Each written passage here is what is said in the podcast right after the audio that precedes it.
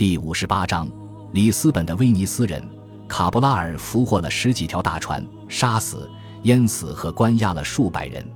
他运走了他们的香料货物和三头大象，将其屠宰腌制作为食物，还把船都烧了。晚上，他命令船长们放下小船，让大船尽可能安全地靠近岸边。他们在城下排兵布阵，破晓时分便朝岸上开火了。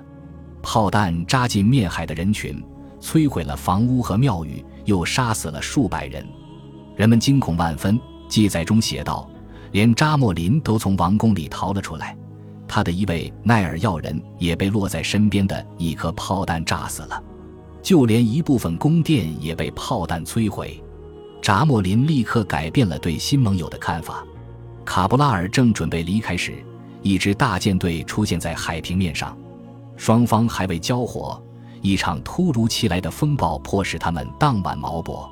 第二天早上，卡布拉尔改主意了，认为最好不要重启战端，便匆匆赶往外海。而来自卡利卡特的小船却一直紧追不放，直到跟到夜幕降临。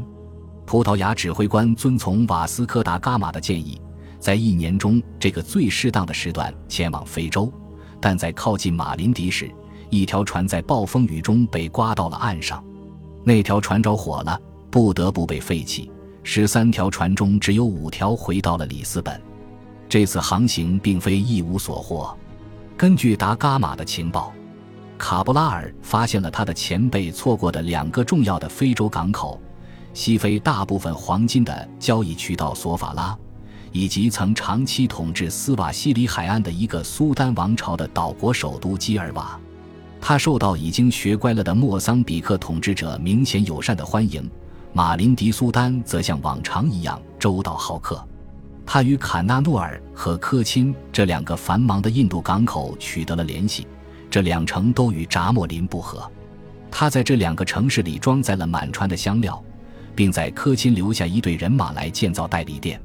曾经消失在印度洋上的船只，最终又重新现身。有消息说他误闯了马达加斯加。重要的是，卡布拉尔在出航途中以为自己首次发现的岛屿其实是巴西，而且这段海岸正好在托尔德西里亚斯条约确定的教皇子午线以东。卡布拉尔误打误撞地完成了一个史上第一的壮举，他的船队到达了四个大洲。欧洲的视野正以莫名其妙的高速度不断扩展，但卡布拉尔未能收获荣耀。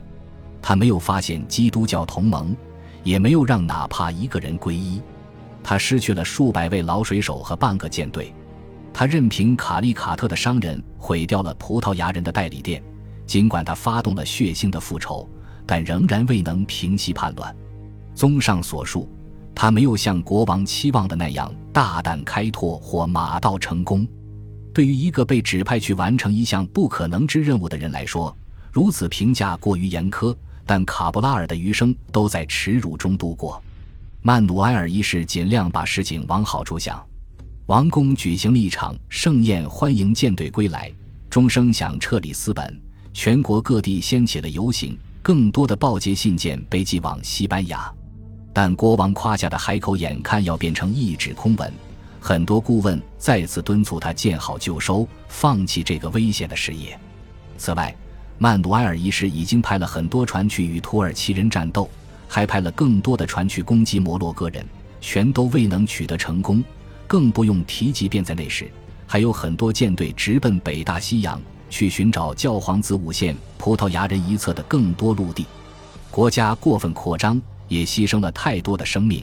人们私下里窃窃私语，为了曼努埃尔一世对统治世界的疯狂追求，天知道还要牺牲多少生命。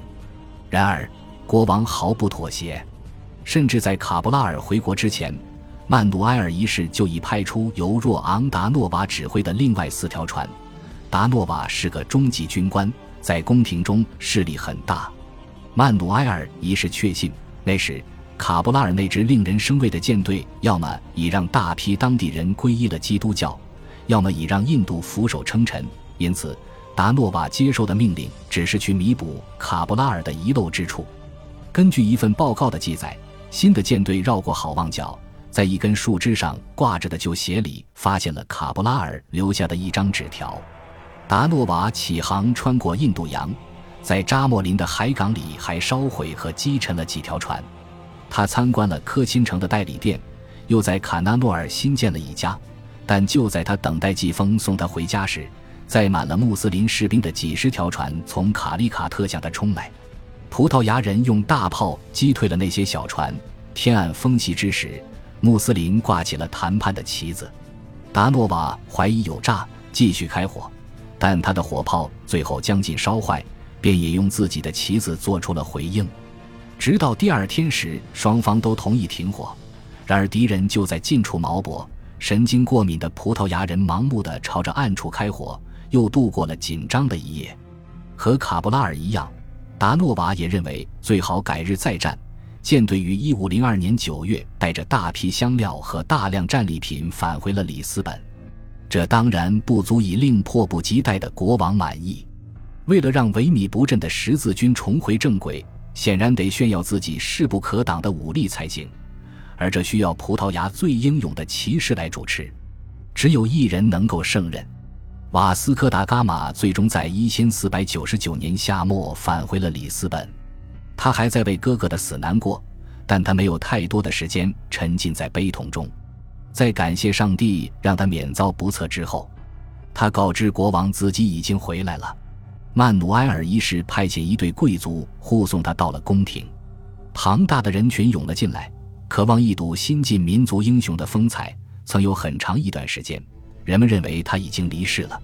当他来到王室成员面前，史家记述道：“国王授予他荣誉，称他发现三印为上帝的荣耀，为葡萄牙国王的荣耀和利益，也为葡萄牙人的名字在世上永垂不朽，贡献良多。”当国王问达伽马想要什么奖赏时，他选择了悉尼市的世袭贵族身份。他父亲曾在那里担任总督。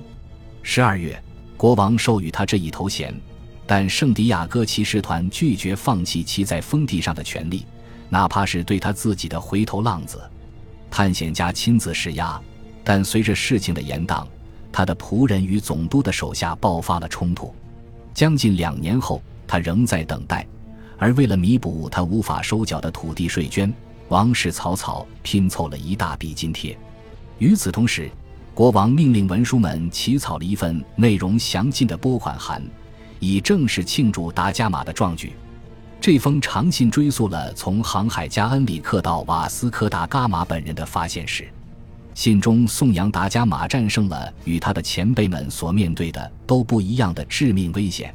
那些危险夺去了他的哥哥和手下很多人的生命，还赞扬他为基督而完成了最出色的服务，即发现了印度，那是世界之风土人情的技术者们认为的世上最富有的国度，是世上历代的皇帝和国王无不觊觎的国度，是葡萄牙为了寻找而不惜花费重金，让众多船长以及很多人为之丧生的国度。